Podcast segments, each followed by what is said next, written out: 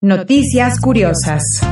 En Australia, una joven de 26 años de edad se llevó una gran sorpresa cuando revisó su estado bancario. De la nada tenía 25 millones de dólares. El pasado mes de septiembre, el Banco Nacional de Australia tenía que reembolsarle a esta mujer 2.500 dólares, pero en su lugar le reembolsaron 25 millones de dólares. Comenta que nunca tuvo la tentación de gastar el dinero o de quedárselo. Soy abogada y por eso no gasté el dinero. Sabía que si lo hacía podía meterme en problemas. Así que decidí avisar al banco. Este ya corrigió el error y afirman que aunque hubiera querido, la joven no podría haber tocado el dinero, aunque los fondos aparecieron en la cuenta, no estaban disponibles para que los retirara. Agradecemos a la cliente por contactarnos y lamentamos cualquier problema causado.